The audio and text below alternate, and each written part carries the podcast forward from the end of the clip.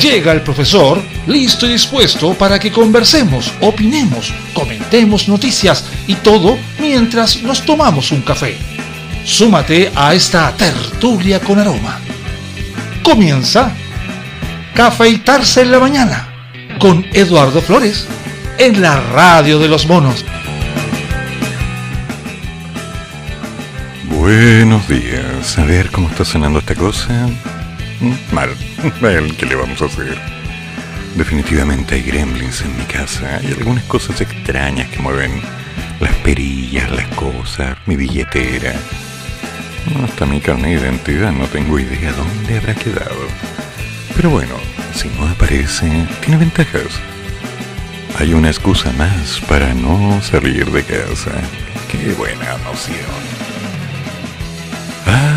Ay, ay. ¿Cómo amanecieron? ¿Algún pecado nuevo que comentar? ¿Alguna cosa interesante que comentar? ¿Algo que comentar? ¿No? Bueno.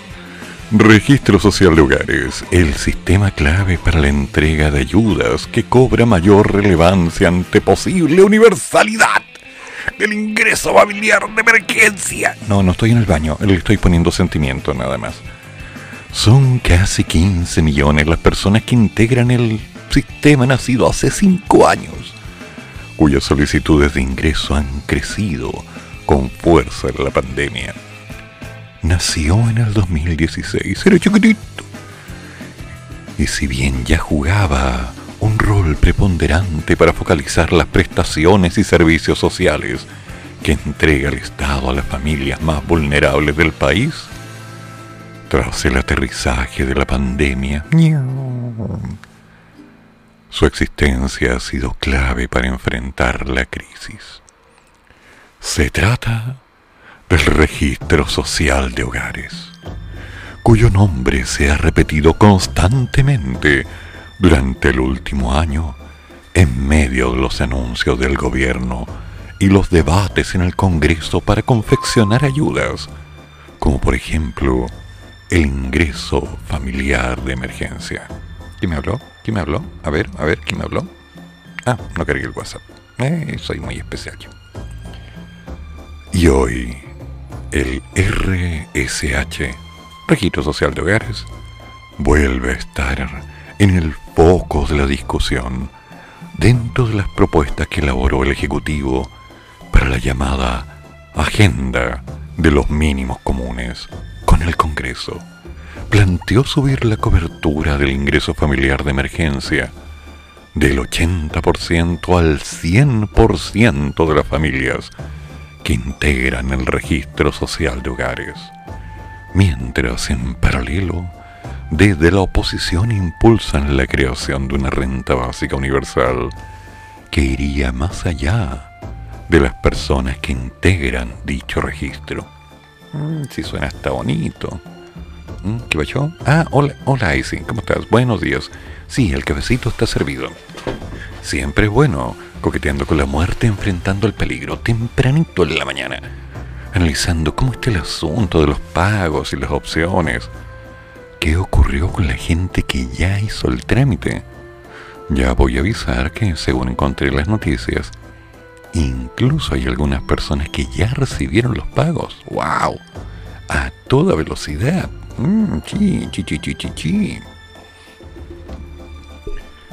los datos contenidos en este sistema son aportados por los mismos hogares, sumado a la información que posee el Estado desde diversas instituciones, como el Servicio de Impuestos Internos, el Registro Civil, entre otras. Esto permite, por ejemplo, identificar a los hogares que están en el 40% de menores ingresos en el país, o aquellos que en el que viven personas con algún grado de discapacidad, de cualquier tipo, y así asignarle recursos públicos dependiendo de la necesidad, dependiendo del grado de la misma. El principal instrumento que posee el registro social de hogares para la identificación de beneficiarios es la calificación socioeconómica, la cual permite identificar los niveles de vulnerabilidad socioeconómica de los hogares que integren el registro. Además de ello, el registro es capaz de identificar la localización territorial de los hogares que lo componen, la composición de estos, la relación de parentesco de sus habitantes, la situación educacional, su condición laboral, sus ingresos, entre otros aspectos. ¿Sabrán cuántas veces voy al baño, digo yo? Espero que no. Sería un dato muy poco atinado. Pero bueno, capaz que sepan. Una vez dentro del registro social de hogares, para ingresar se debe realizar el trámite en la página web del sistema o directamente en la municipalidad correspondiente. Se pueden solicitar beneficios como el ingreso familiar de emergencia, el bono COVID, ¿y ese? El ingreso mínimo garantizado, ni idea. Pensiones básicas solidarias de vejez o invalidez, entre otros bonos y subsidios estatales. Según datos de la Subsecretaría de Evaluación Social, a marzo del 2020, mes en que el coronavirus aterrizó en territorio nacional, un total de 13.587.078 personas integraban ya el registro social de hogares. Suena como para ser un comercial, ¿verdad? Sí, sonaría muy lindo así. El registro social de hogares te acompaña, está contigo, ¿no? Ok. Hoy son 14.831.944 personas. Es decir, el registro ha crecido un 9,1% por efecto de la pandemia, abarcando un total de 6.960.015 hogares. Eh. De acuerdo con la misma subsecretaría, y sumado a ese aumento del número de hogares que ingresaron al registro en medio de la crisis sanitaria, se han establecido una serie de modificaciones a fin de tener una mejor llegada a la ciudadanía y a los territorios de emergencia. Así, se suspendieron las visitas domicilias obligatorias para los hogares que deseen ingresar al registro durante la pandemia, con miras a simplificar el trámite.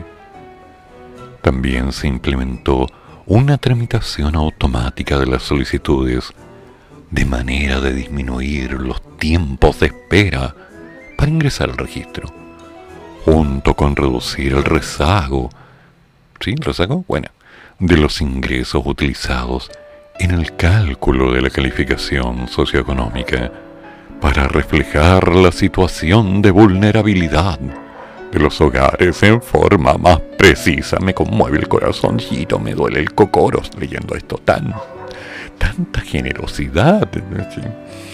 Ah, bueno, sigamos. Según comentó el Mercurio, la subsecretaria de Evaluación Social, Alejandra Candia, o Candia, no veo la tilde, debe ser Candia, desde el Ministerio del Desarrollo Social, hemos hecho un importante esfuerzo por extender el alcance de nuestro registro, así como simplificar y automatizar la mayor cantidad de procesos para hacer estos trámites más expeditos, digitales y con ello evitar contagios. Por esto es que desde el 2020 facilitamos el acceso sin clave única e incorporamos el acceso solo utilizando el root, además de mejorar el sitio web y redujimos la cantidad de documentos solicitados, siempre teniendo como fin llegar a una mayor cantidad de familias y dar un alivio y apoyo a todos aquellos que lo han necesitado a través de distintos instrumentos. En realidad es como bonita propaganda, ¿eh? sí, suena bonito. Ya, sigamos. Con esto, además de que se han aumentado las solicitudes de ingresos al sistema en este último año, también ha crecido el porcentaje de aceptación de los hogares que postulan. Por ejemplo, en febrero del 2020 se realizaron 45.900 solicitudes, de las cuales el 39,4 fueron aprobadas. Mientras que en abril de este año se ingresaron 372.500, ocho veces más peticiones, siendo aceptadas el 81.1% de ellas. De los 6.960.000 hogares que ingresaron al RSH, la región metropolitana acapara el 37,5%, seguida de Valparaíso, el Biobío, el Maule. En tanto, las regiones con menos participación en el sistema son Aysén, Magallanes, Arica, Parinacota y Atacama. ¿Por qué? Las crisis sin precedentes que enfrentamos han generado profundos efectos en las familias. Nuestra tarea como gobierno ha sido aminorar o evitar estos efectos, por lo que hemos implementado una red robusta de protección social que actúa de manera integral y donde el registro social de hogares es la puerta de entrada y la herramienta principal que nos permite conocer la realidad de los hogares, y en especial su vulnerabilidad, concluyó Candia. No sé, yo debería dedicarme a tener una presencia política, ¿eh? hablo bonito. Si hasta suena creíble como lo digo, ¿no?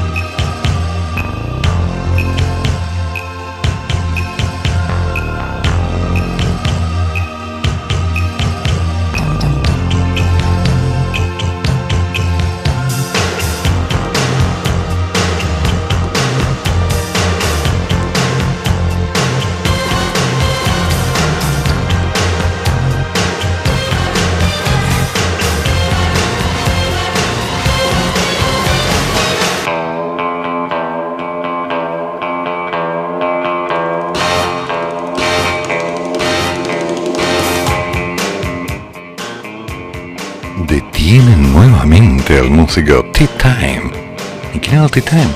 Ah, de los tetas, sí, por supuesto, el caballero. ¿Y esta vez por qué? Por una reunión durante el toque de queda en Providencia. El artista nacional se encontraba con arresto domiciliario tras ser imputado por el mismo delito en abril pasado. Camilo Gastaldi tiene nombre y apellido músico nacional conocido como T-Time, fue nuevamente detenido tras realizar una reunión clandestina durante el toque de queda en su hogar en la comuna de Providencia. Los vecinos del ex vocalista del grupo Los Tetas realizaron denuncias por ruidos molestos. Carabineros concurrió al edificio ubicado en las Amapolas entre Francisco Bilbao y Diego del Magro, donde se encontraron con Castaldi y cuatro personas más. Eran cinco. Wow. Complicado, ¿no? Cinco personas en un hogar. Wow. Eso debe ser peligrosísimo. ¿O no? En el lugar, los uniformados confirmaron que se llevaba a cabo una reunión social con motivo del cumpleaños del músico. Y si bien la comuna de Providencia se encuentra en fase 2, lo que permite reuniones de hasta 5 personas, la reunión se extendió hasta después del toque de queda. Crimen capital, pecado, cochino. Sí, se habían quedado hasta después de las 9. Debido a que se encontraban infringiendo las normas sanitarias, tanto Castaldi como las otras cuatro personas del domicilio fueron detenidas. El Ministerio Público determinó aquellos que tenían reincidencia pasaron a control de detención. Cabe recordar que T-Time se encuentra con arresto domiciliario tras ser imputado por organizar una fiesta clandestina en su departamento. ¡Ay, qué feito!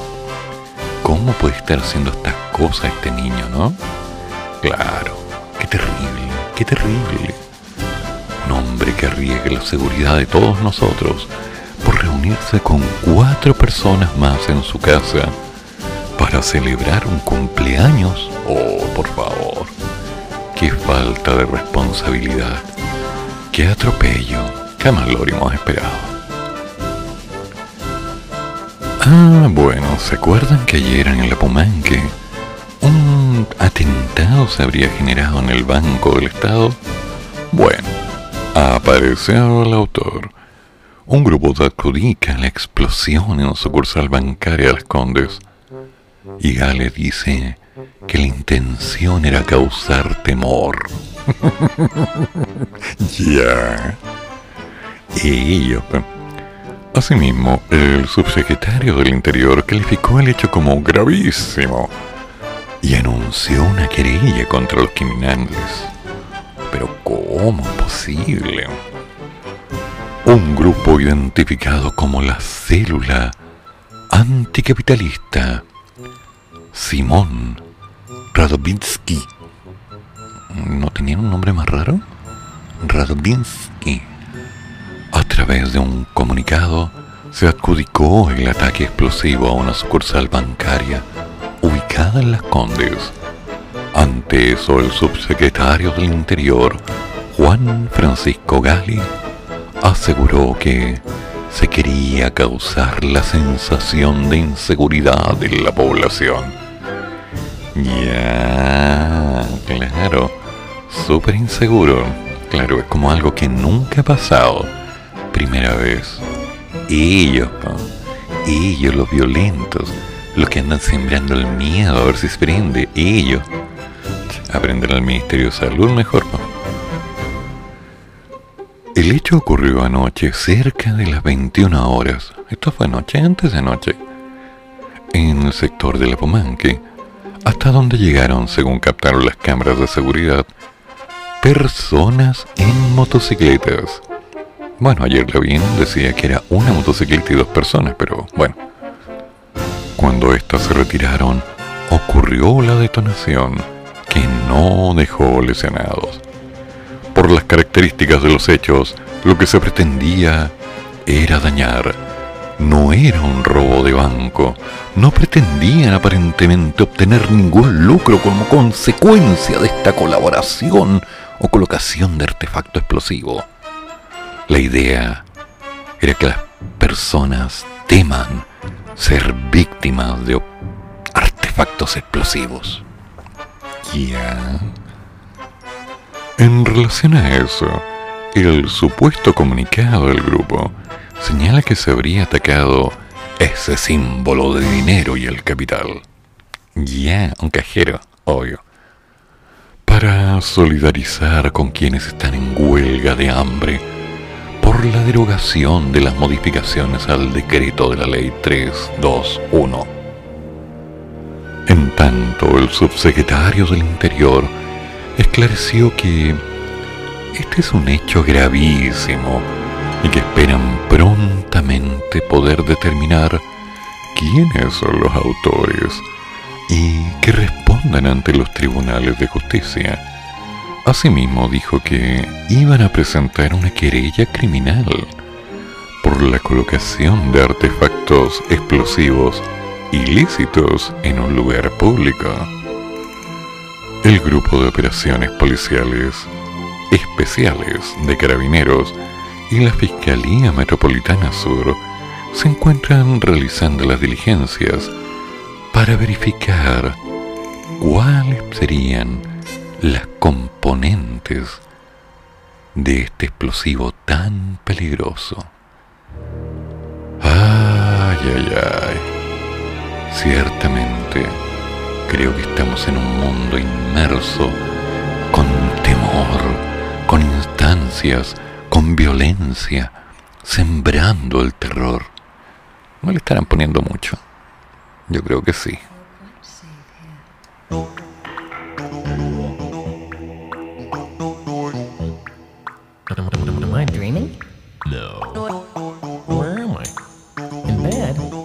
What am I doing?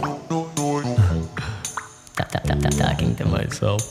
Look, I must have a star on my door. Or better still, A door? A, do- a door? Oh, swing doors, huh?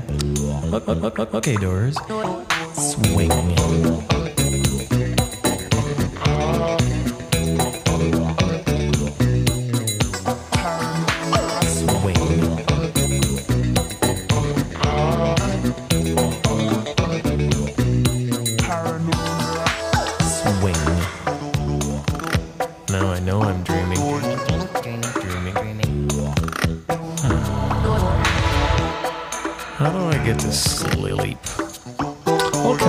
On the window.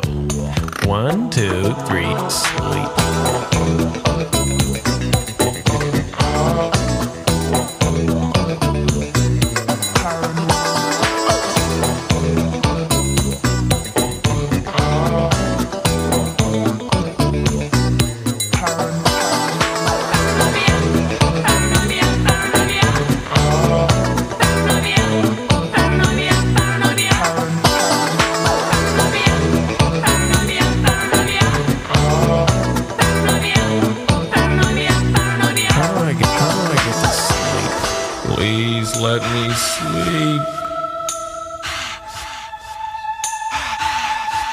Poetry.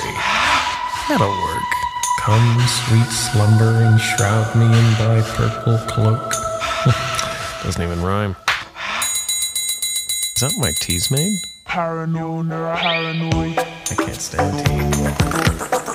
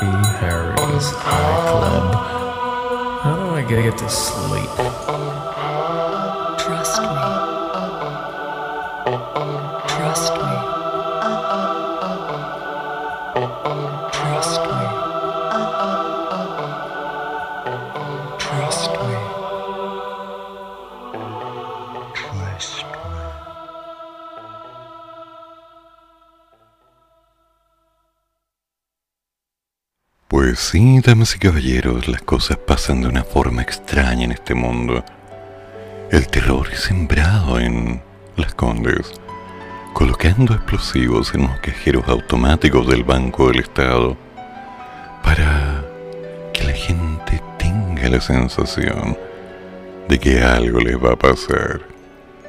Por favor, pero ¿cómo posible?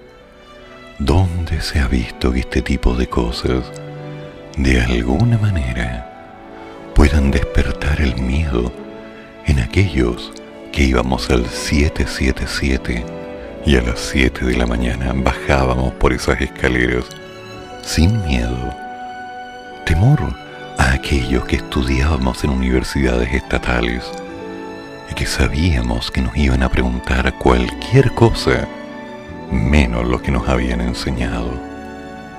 Temor, temor bajo qué idea, bajo quizás la insinuación de que nos pasaría algo, sabiendo que llevamos tantos meses encerrados, buscando alternativas, cuando ya hemos aprendido que casi todo puede salir mal y que nada nos asuste. ¿Sembrar temor acaso en aquellos que nos levantamos temprano, salimos a la calle con una mascarilla de papel y tomamos el bus para ir a nuestros respectivos trabajos? ¿Temor? Te- Por favor, señora, caballero. Hemos enfrentado terremotos, hemos enfrentado todo tipo de desafíos. Inundaciones, golpe de Estado, revolución social, estar sin dinero, que nos digan que no cuando pedimos un préstamo al banco, que nos dejen en visto en el WhatsApp. Por favor, ¿qué miedo vamos a tener? Seamos sinceros, todos hemos perdido a alguien durante esta pandemia. Todos hemos vivido un montón de situaciones complicadas. Todos, sin excepción, hemos estado expuestos a un bicho, aun cuando no teníamos la vacuna. Todos veíamos que de pronto postulábamos a un trabajo y nos decían, ¿y no tiene más credencial? Sí.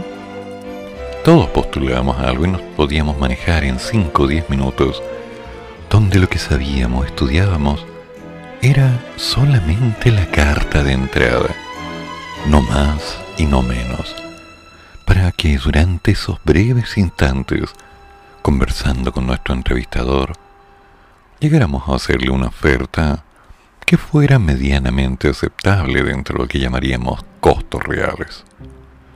Sí, tal cual.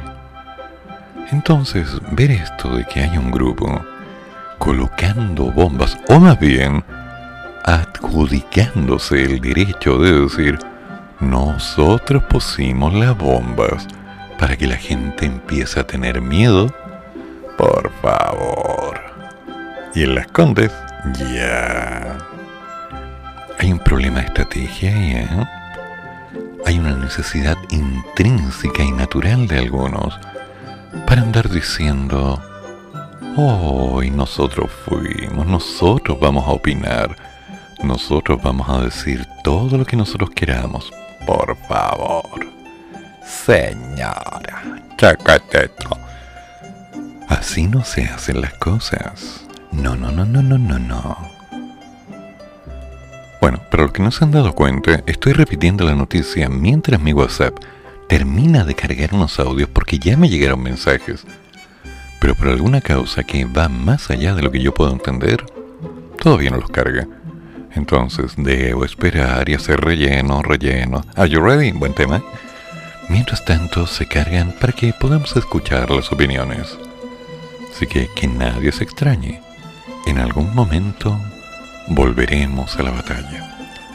Bueno, mientras tanto esto va ocurriendo, les comentaré que detienen a tres sujetos que portaban droga, que huyeron de fiscalización y que chocaron un árbol en Santiago Centro. No se tiene información de qué velocidad venía el árbol. La fuga comenzó en el barrio República y terminó en el barrio Brasil. ¿Quién lo habría pensado? El auto venía a un exceso de velocidad muy fuerte. ¿Qué otro exceso de velocidad hay? No sé yo. Muy buenos días, profesor. Aquí reportándose temprano en la mañana, tomando desayuno y trabajando. A ver, con respecto a las noticias de esta media mañana, un tercio de mañana, eh, este vocalista T-Time, no sé cuánto, ya, puta, es un contumaz, como decíamos ayer. Ah, típico chileno. Eh, es reincidente, no, ya lo tienen, no, ya, aparte, a ver, creo que hizo mucho ruido, creo que alguien, le- como dicen en buen español y, y- y- y en los barrios populares de Chile, le pegaron la sapea. Ah, Alguien lo sapeó. posiblemente. O sea, los vecinos de provincia son bastante exquisitos con respecto a los ruidos molestos de uno o de los otros. Con respecto al tema de la bomba, eh, igual, a ver, está bien. Ah, un artefacto explosivo en la vía pública, ah, yo no haya detonado, siempre es peligroso. Ahora, el nombre del comando me sonó como entre Ruben Stinsky Sí, ¿verdad? o Mr. Splitbit de Superman. También. Sería más fácil nombrarlo así. Y me recuerda a, a- a- a las conversaciones de- con nuestro era conocido hace años atrás de que él había sido guerrillero. Ah, ¿verdad? Que después resultó que era verdad, Sí. por otras informaciones. Sí, bueno. Pero bueno, eh, eso. Y con respecto a, lo que diga el- el los señores del Ministerio del Interior, Importante. Ay, Dios mío, hay más terror en las noticias, en las noticias que en las cosas que dice el Ministerio de Salud, como usted dice. Las noticias de los bonos que son bonos, pero no son bonos con letra chica, pero sí letra chica, que en realidad no los agarra nadie, solo el tío, el primo, el familiar que tiene la piel rara. Y bueno, demás, macaca. Así que buenos días a trabajar, un café para todos y sonrisa para todos. Y los que lograron hacer el 10%, los que logramos el 10%, que llegue luego en las lucas. Lo demás es macaca. Hay que seguir adelante con la frente en alto y sonriendo. Y escuchando buena música, obviamente. ay, con la carita lavada, ¿eh? La carita y las manos, con agüita y con jabón, como ping-pong. Bueno. Funcionarios de carabineros lograron la detención de tres personas que se negaron a ser fiscalizados en el barrio República, en el centro de Santiago, iniciándose una persecución que terminó con un choque en el barrio Brasil. El hecho se inició en la calle Almirante La Torre, cuando el personal policial de la segunda comisaría de carabineros intentó controlar un vehículo, el cual dijo no y se dio a la fuga. Tras esto se inició una persecución que terminó con el impacto del vehículo contra un árbol en la intersección de la avenida Brasil con la calle Rosas. El auto venía a un exceso de velocidad muy fuerte. Todavía no entiendo cuáles son los otros excesos de velocidad, pero bueno. Chocó con el árbol y luego chocó con el poste. O sea, chocó dos veces. Fue un ruido muy fuerte, tal vez por el choque. Y después del choque hubo mucho humo. Cuando salí, vi que lo estaban persiguiendo unos uniformados. Eh, señaló una testigo que casualmente a esas horas de la noche decidió salir a curiosear. Al interior del automóvil se encontró una gran cantidad de droga, específicamente cocaína, y se logró la detención de tres personas que se trasladaban al interior del vehículo. Mm, ¿No será en el interior del vehículo? ¿O quizás en el vehículo? Bueno, en fin, yo no redacté la noticia. Hasta el momento no se registran personas lesionadas y algunos en este momento están esperando que de alguna manera el árbol y el poste se recuperen de este choque con altas velocidades en horas de la noche producida por un vehículo que corrió a forma descontrolada desde la calle República hasta la calle Rosas. Ah, qué terrible, ¿no? Cuántas cosas. Bueno, me pregunto, ¿cuánta droga habrá tenido ese auto? Y es más, si hubo humo, asumo que hubo fuego. Y si hubo fuego, asumo que la droga podría tal vez haber sido, no sé, quemada. Bueno, presuntas preguntas inocentes, de esas que yo suelo hacer diariamente, porque solo puedo hacer preguntas inocentes y pensar, inocentemente también, que de alguna forma esto fue un caso aislado en el país, algo nuevo, nunca visto, tal vez ni siquiera pensado o imaginado, algo que nos lleva a pensar que un automóvil chocó muy fuertemente con un árbol. A lo que hemos llegado, ¿no? A lo que hemos llegado.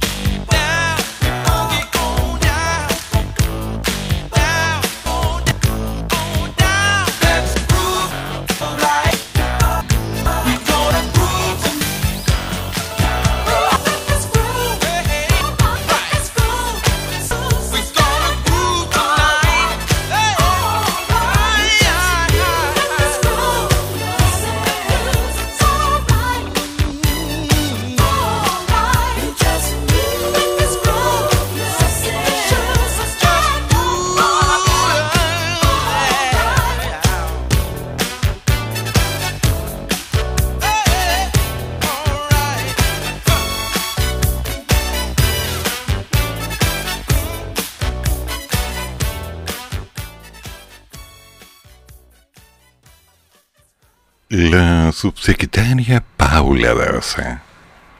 Sí, dice cosas sin que le pregunten, qué bueno. Dice que el gobierno trabaja en un plan para tener stock en caso de requerir una tercera dosis. Mm, tenemos que estar preparados.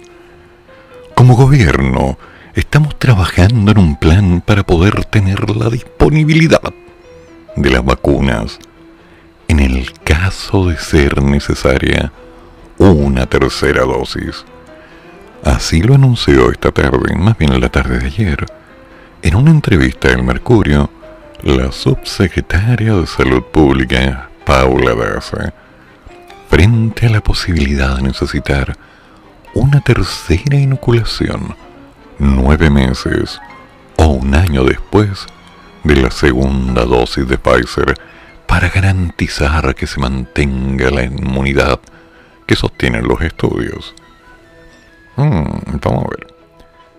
Y aunque el gobierno mira con cautela aún esas informaciones, igualmente se elaboran lineamientos para abordar este terrible escenario. Todavía los científicos, los investigadores, están viendo cuál va a ser la necesidad de una tercera dosis. Probablemente sí. Y toda la información hasta el minuto pronostica que va a requerirse una tercera dosis, pero no hay información científica con certeza. Y todavía, para poder decir en este momento que probablemente sea a los ocho meses o un año después. No obstante, enfatizó que tenemos que estar preparados y como autoridad tener la disponibilidad de las vacunas.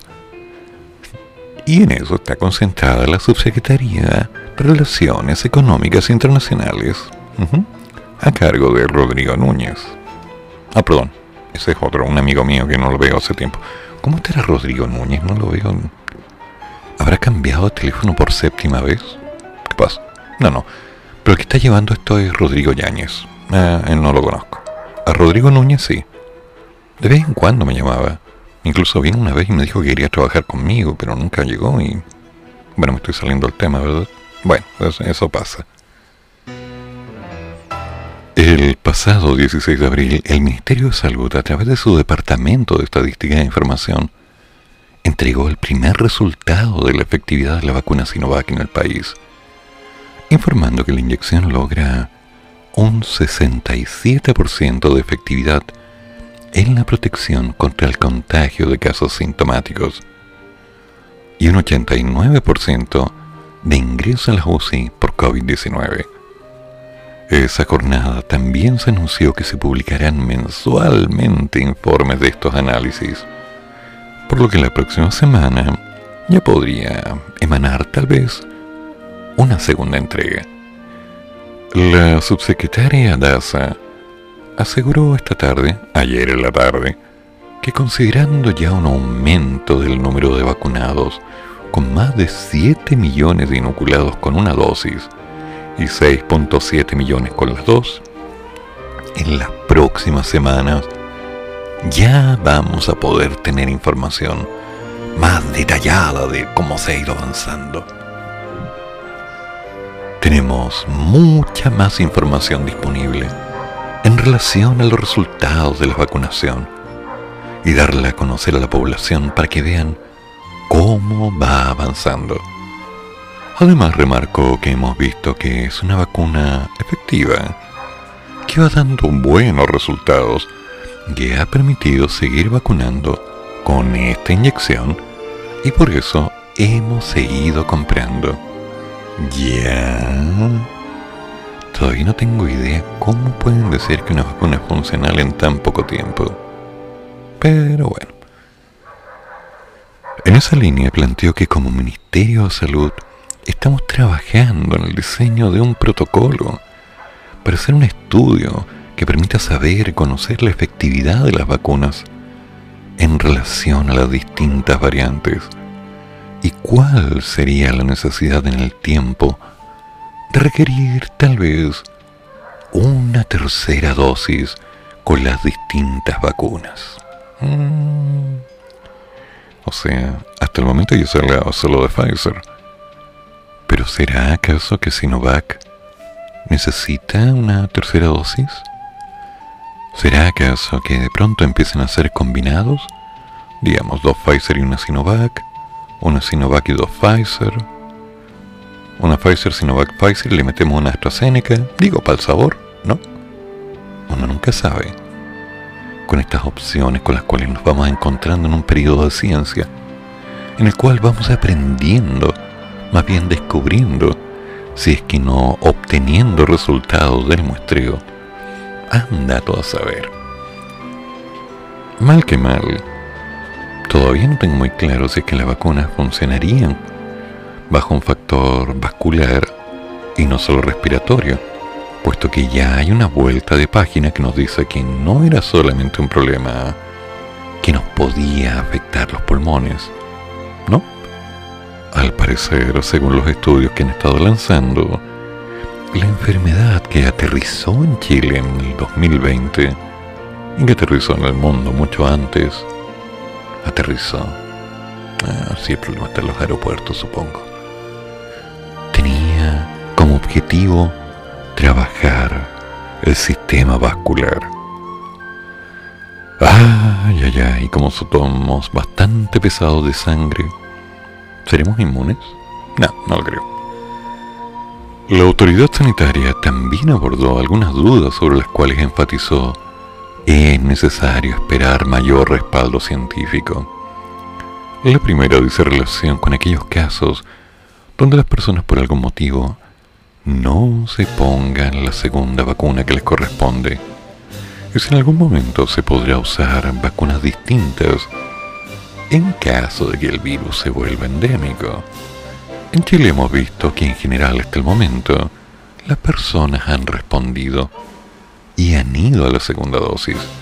Pero obviamente, en la medida que avanza el tiempo y se vacune más gente joven, tenemos que estar muy atentos a que eso no suceda. El calendario de vacunación no se completa hasta que tengamos las dos dosis y hayan pasado dos semanas. Por ejemplo, con AstraZeneca sabemos que es una vacuna que se puede poner a las 12 semanas. Incluso es más efectiva cuando se pone más tarde que temprano. Ya. Respecto a los Pfizer, la información que tenemos es que es una vacuna que se recomienda poner no más allá de las seis semanas de la primera dosis y Sinovac a los 28 días. Por lo tanto, lo recomendable es que nos ajustemos a los calendarios de vacunación indicados por los laboratorios. Hmm. En cuanto a la aplicación de distintas marcas, aclaró que el Ministerio de Salud se ha contactado con quienes han liderado estos estudios en Inglaterra, donde se están haciendo pruebas con distintas vacunas y todavía no hay estudios que muestren combinaciones de las mismas. Y eso probablemente son cosas que vamos a tener que evaluar. Estamos abiertos a la ciencia. Esa sí que es una frase rotunda. El Ministerio de Salud está abierto a la ciencia. Y no sé por qué de pronto me dieron ganas de comer quesito. Como que me siento con un pelaje blanco, unos ojitos rojos y una nariz puntiaguda con bigotes. Ay, ay, ay, ay, ay. Bueno, estamos en un proceso de cambios, ¿no? ¿Estaremos cambiando? ¿Estaremos evolucionando? Job to enforce the law and preserve the safety of decent citizens. Decent citizens. Decent citizens.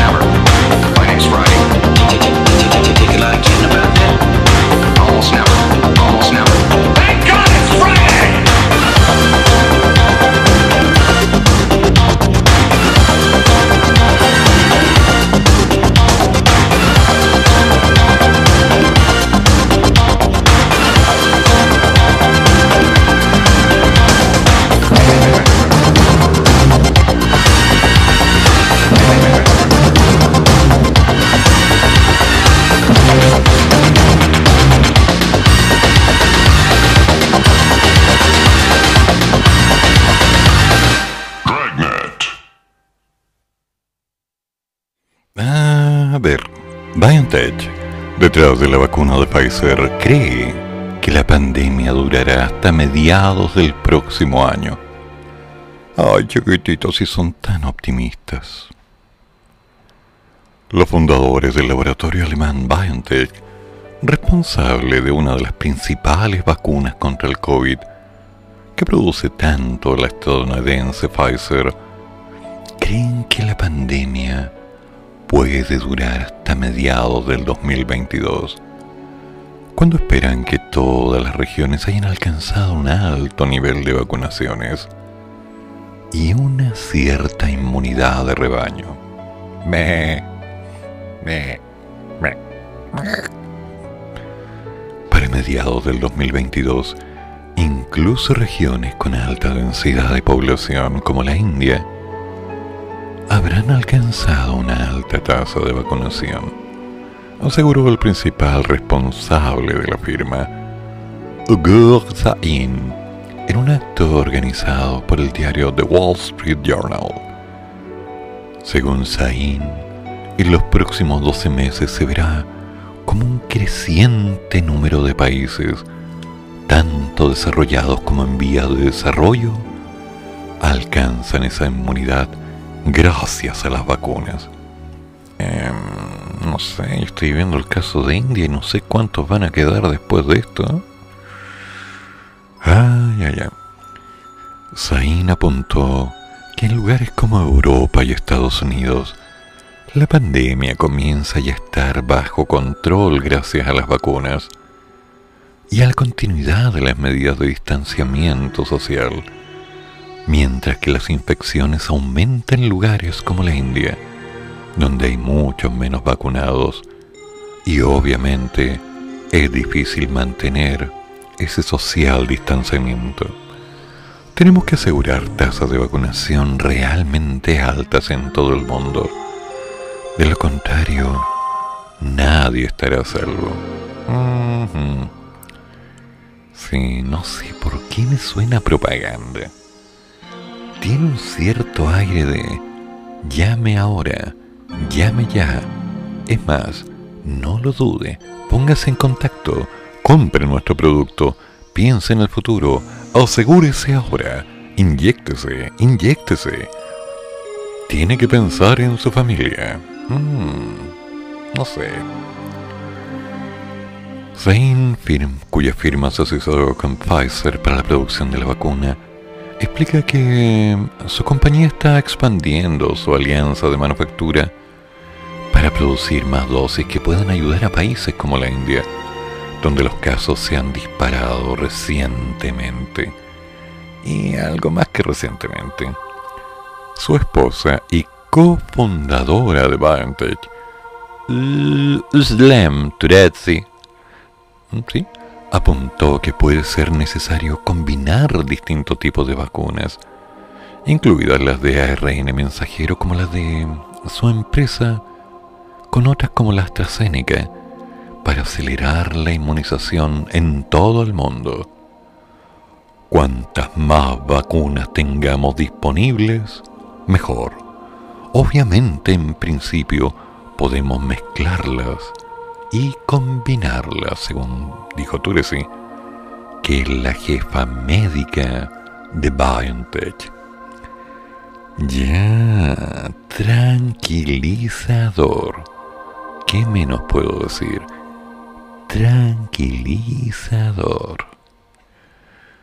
Me siento súper protegido. ¿Qué te puedo decir? You don't have to be beautiful to turn me on. I just need your body, baby, from dusk till dawn. You don't need experience to turn me out. You just leave it all up to me. I'll show you what it's all about. You don't have to be rich to be my girl. You don't have to be cool to rule my world. Ain't no particular sign I'm more compatible with. I just want your extra time. And your kiss.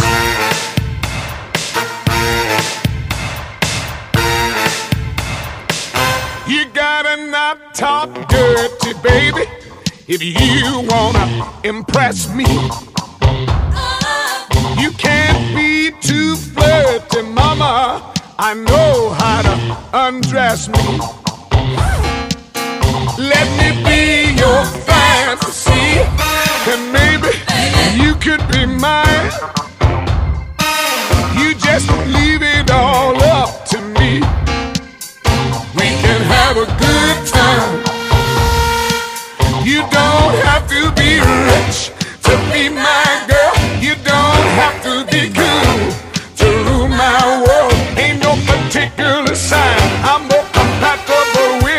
With. I want your extra time and your kid. Think I better dance now.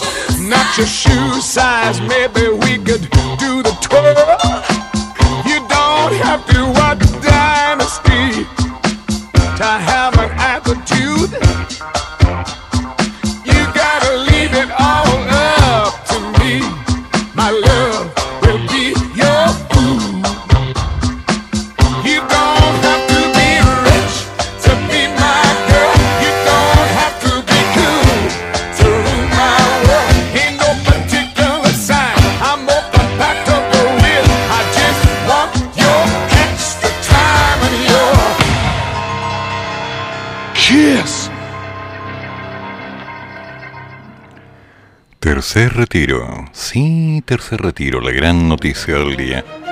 Algo nuevo, nunca visto. Bueno, no. Ya se han registrado más de 4.3 millones de solicitudes y ya se reportan los primeros pagos por 3.165 millones. O sea, platita hay. De acuerdo a cifras entregadas por la Superintendencia de Pensiones, hasta las 5 de la tarde se registraron las primeras 1.534 operaciones de pago. Sí. Durante la noche de este martes, la Superintendencia de Pensiones entregó un nuevo balance sobre el tercer retiro del 10%, revelando que en esta jornada ya se reportaron los primeros pagos. Mm. O sea, los que tempranito en la mañana hicieron taca taca taca taca, pum. Sí, a lo mejor algunos de ellos ya dijeron, uy, ya me depositaron. Tanta felicidad. Bueno, difícilmente los vamos a reconocer en la calle, ¿no? Porque tras la mascarilla no se les nota la sonrisa. Pero fíjense nomás, fíjense nomás la estructura, así como que tienen medio dibujada la risa. La felicidad, dicen algunos. Ay, ay, ay, ay, ay. Esto es equivalente a un monto promedio pagado de 2.063.000 pesos por persona.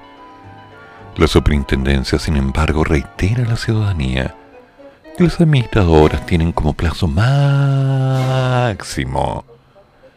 15 días hábiles para pagar los retiros solicitados. Así que calma, esperar.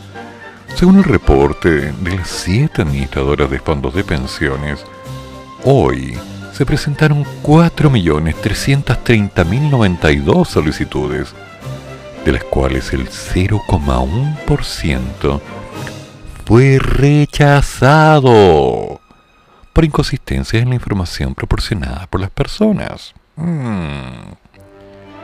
¿Pensión alimenticia? Mm. ¿Usted le debe algo a alguien? me llegó un mensaje. Además recordaron que se estima que con la ley 21.330 que autorizó un tercer retiro de fondos de pensiones, aproximadamente 10 millones de personas podrían hacer uso de esta opción, lo que implica un desembolso del orden de los 19 mil millones de dólares. Añadiendo que el tercer retiro tiene una vigencia de un año desde el inicio de la recepción de las solicitudes el 3 de mayo del 2021. Mm. Como que hay que poner ojo ahí. Con lo anterior, desde la superintendencia hicieron un positivo balance de la segunda jornada del trámite. Sin embargo, manifestaron que en cuanto a la situación en sucursales, las administradoras reportaron que nuevamente recibieron un flujo de personas que buscan realizar el trámite de manera presencial, aun cuando el balance general a través de los canales de atención remota de cada administradora han cumplido su misión y en particular por la vía electrónica.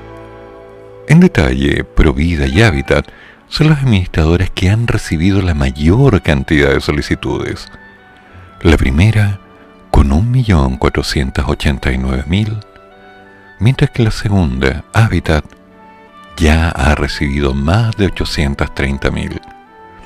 Ambas son seguidas por Capital, con 764.000, 765.000 redondeando. Modelo, con 545.000. Plan Vital, con 393.000. Cuprum, con 254.000. Y finalmente uno, con 51.970. Me resulta interesante este dato, ¿no? Provida y Hábitat. Porque tanto que se hablaba que había que salirse de Hábitat y los demás. Y estoy viendo que es la segunda administradora que tiene más solicitudes. Curioso. Cuando menos, curioso. En fin. Así funciona esto. ¿O no?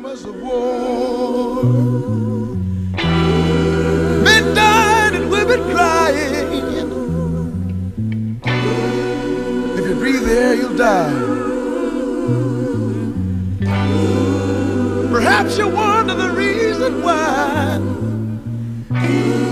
But wait, don't you worry. A new day is dawning. We'll catch the sun. And the we'll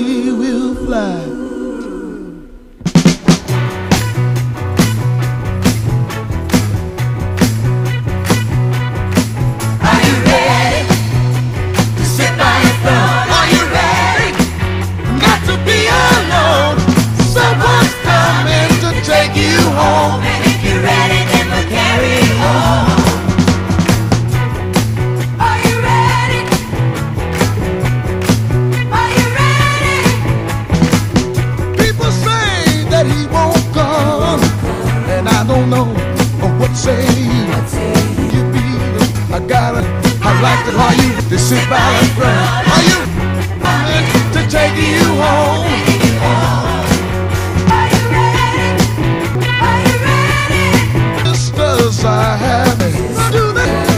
Love is a song. It's better than any. It's powerful music. It's easy to sing. Are you ready? Sit by the front. Are you ready?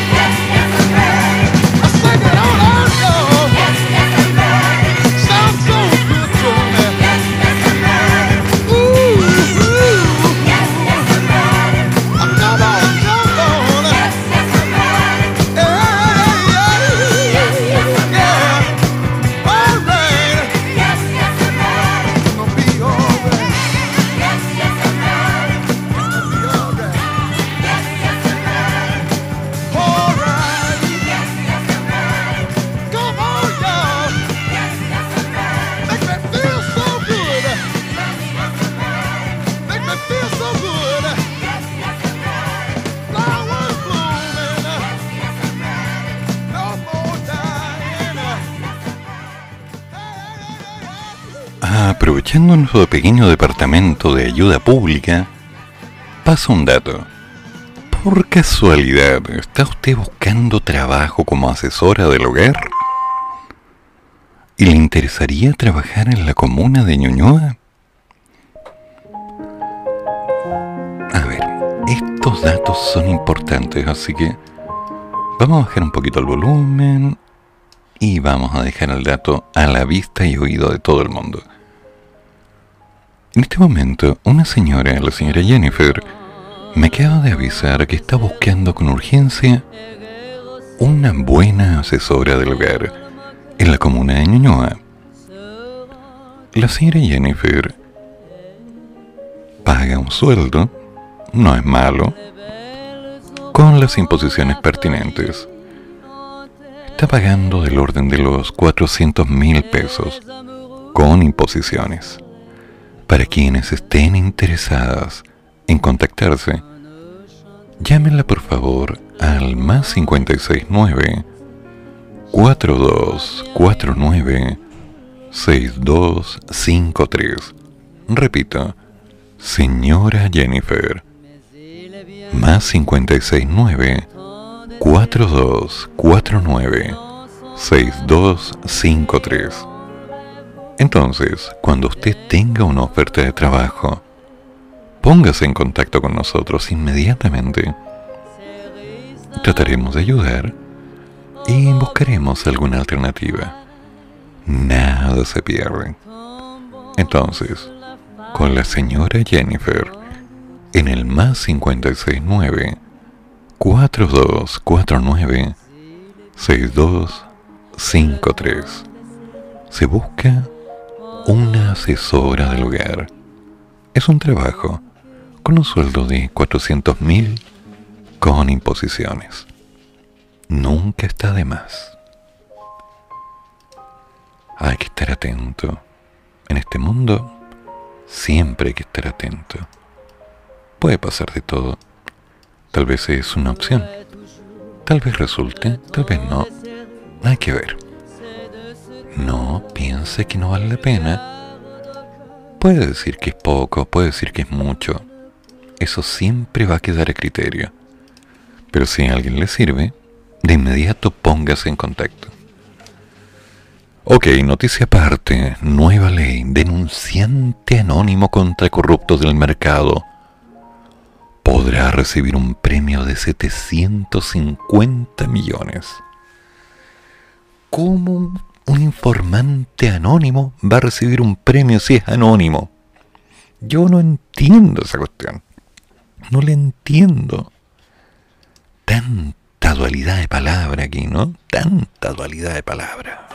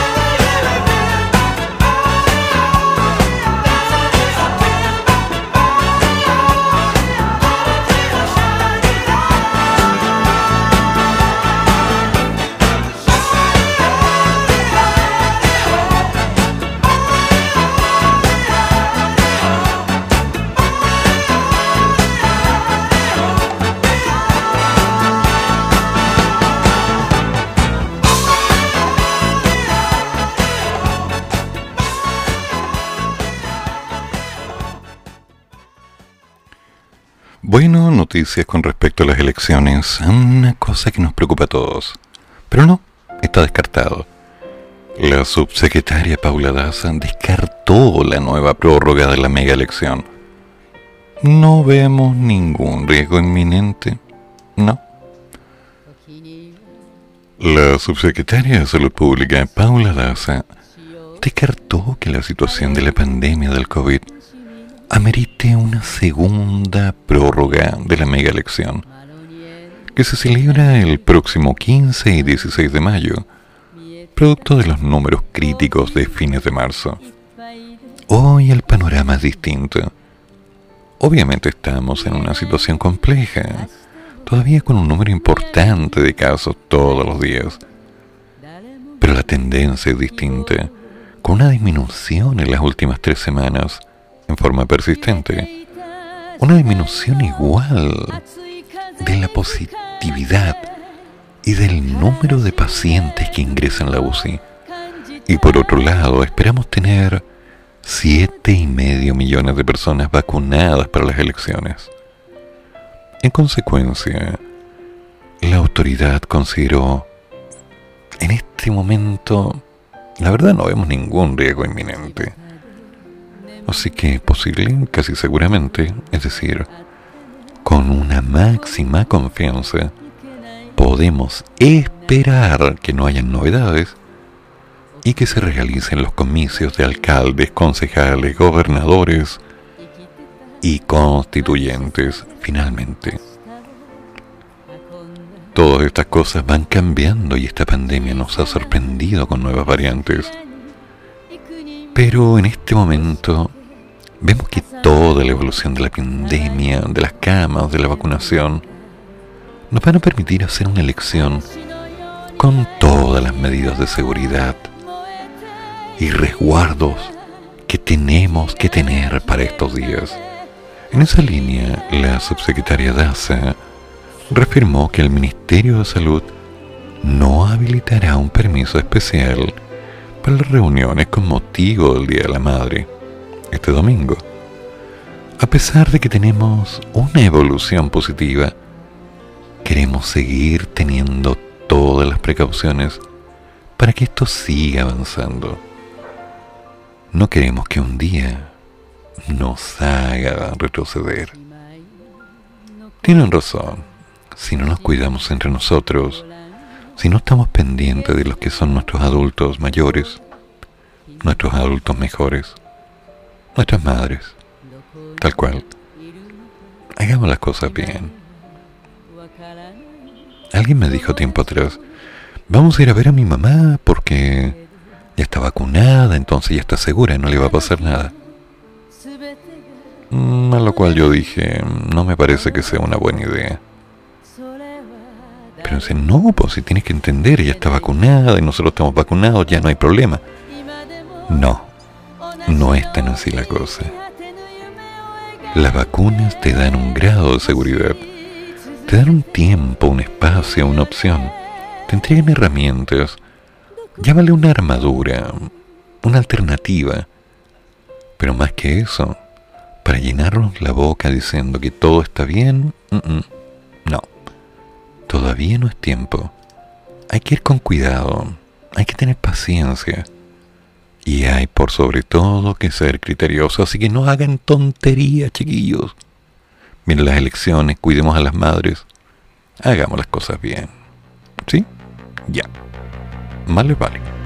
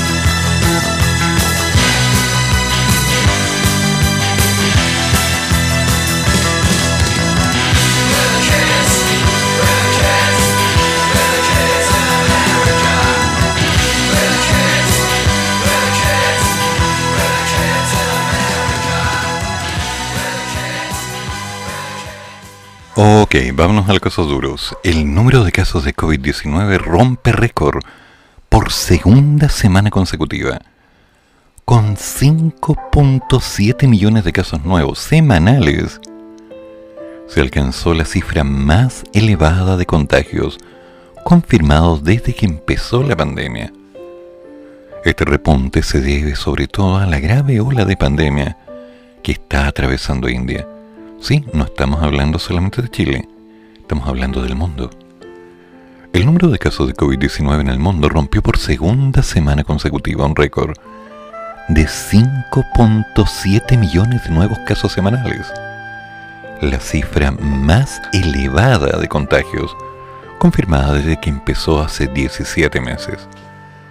Este repunte se debe sobre todo a la grave ola de pandemia que está atravesando la India. Empezó hace nueve semanas, cuando los casos empezaron de nuevo a progresar en las estadísticas globales, y hoy lo confirmó la OMS. Los decesos atribuidos a la enfermedad continuaron aumentando en la última semana y por siete semanas consecutivas. El informe epidemiológico semanal indica que India cuenta actualmente con el 90% de los casos y muertes en la región del sur y oriente de Asia. A nivel mundial representa el 46% de las infecciones globales y el 25% de los fallecimientos registrados. En cambio, la incidencia de casos ha decaído en Europa, en el Mediterráneo Oriental, en África y en América. En la región del Pacífico Occidental, que incluye a China, los decesos se mantuvieron estables. En cuanto a la mortalidad, esta bajó en Europa, en África y en el Pacífico Oriental, mientras que aumentó ligeramente en las Américas y en el Mediterráneo Oriental. Hay varias cosas nuevas. Algunas nos dejan pensando, otras nos dejan curiosos. Un caso. El diagnóstico de aprendizaje en pandemia reveló dificultades en matemática y educación media. Ay, ay, ay, yo haciendo clases y la gente no participa. ¿No? Mis estudiantes deciden cuando las quieren. Tal cual. No, no quiero clase hoy día. ¿En serio? Ok.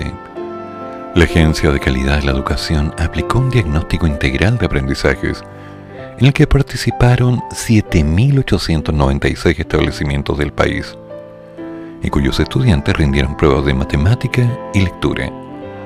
El secretario ejecutivo, Daniel Rodríguez, señaló que hay tendencias. Ay, ay, ay.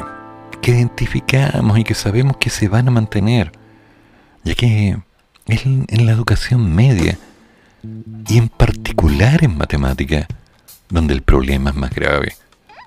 Pero hay soluciones. A la. Ahí está mi número, ya hago clases. Mis estudiantes cuando quieran estudiar les va bien.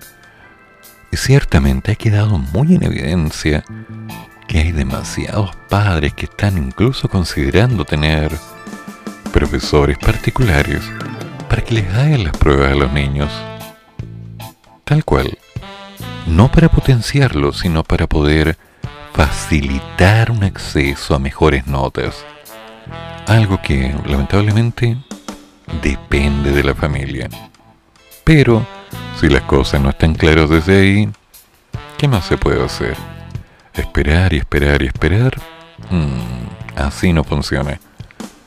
Bueno, como sea, dentro de unos pocos minutos, nuestro querido maestro, el sensei, hay que decirlo así, ¿no? Te lo damos. Llega con el maña bañando la mañana, haciéndonos una pregunta curiosa. ¿Cuál fue tu primer trago? ¿Qué licor te gusta disfrutar? ¿Cuáles son los líquidos espirituosos que han armado tu camino? ¿Desde cuándo? ¿Cuándo fue el primero? Un tema que alguien podría decir, muy que básico, pero no, tiene mucha profundidad. Porque tiene que ver con la familia, tiene que ver con el momento en el cual estabas con tus amigos. Cuando estabas alegre, cuando te reunías en una fiesta, una reunión social. Sí, porque no era tomar por tomar o beber por beber, era compartir. Sí, y tras el mañana mañando, todo música internacional con Larry Constantino. Ah, vengan todos. Para después hablemos del ex, que por cierto anoche se transmitió en Facebook. Y cerramos a las 14 horas con Me haces tanto bien, con Patricia Guiluz. Pero además hay detalles, porque esta noche a las 22 horas, a través de icalmedia.cl, icalmedia con K, icalmedia.cl, tendremos al toque con los monos, vía Facebook, Radio Amor con Navaja, hablando con Odín, con Mitsuo, con todos aquellos que de alguna forma parte del directorio están construyendo. Ellos han estado ahí y bueno, nos han ayudado y han dado su opinión. Cada opinión. Así que no lo duden. Y por supuesto, desde Santiago de Chile, un servidor, Eduardo Flores, con alasala.cl, ¿m? propaganda personal, hablando en cafeitarse en la mañana, pensando en mis buenos amigos. ¿Cómo estarán? ¿Cómo estarán? ¿Qué será? A ver, voy a ver una cosa. Ta, ta, ta, ta. ¿Estará conectado mi amigo Marcelo? Por supuesto en emporiochop.cl, siempre informando de lo mejor en pescado, lo mejor en mariscos. ¿Quiere algo bueno? emporiochop.cl. Yo lo recomiendo. Y no se olvide, para la persona que estaba interesada en conseguir un trabajo, ¿cómo hacer? Vamos a revisar el dato nuevamente antes de cerrar. Se busca una trabajadora de, más bien, una persona que trabaje como asesora del hogar para la comuna de Ñuñoa. Tiene que tomar contacto con la señora Jennifer en el más 569 4249 6253. La proposición de sueldo es de 400.000 con imposiciones. Entonces, no lo dude, esté atento y veamos qué pasa. Tiene que ser un buen día. Las cosas van mejorando. No se me desesperen muchachos, porque la fiesta, la fiesta no termina. Mañana, mañana será un mejor día. Y hoy, hoy no tiene por qué ser malo. ¿Qué pachó? ¿Qué pachó? ¿Y esto? ¿Que me cambió la música? Bueno, como sea. Ya, damas y caballeros, el buen te lo damos me avisa que ya está listo frente al micrófono y por supuesto lo vamos a acompañar. Mañana, mañana, la mañana, en unos minutos después del cafeitarse en la mañana, todo tempranito. Que tengan buen día. Gracias por estar. Hasta mañana. Termina el programa, pero sigue el café. Y el profesor ya volverá para otra vez cafeitarse en la mañana, aquí, en la radio de los monos.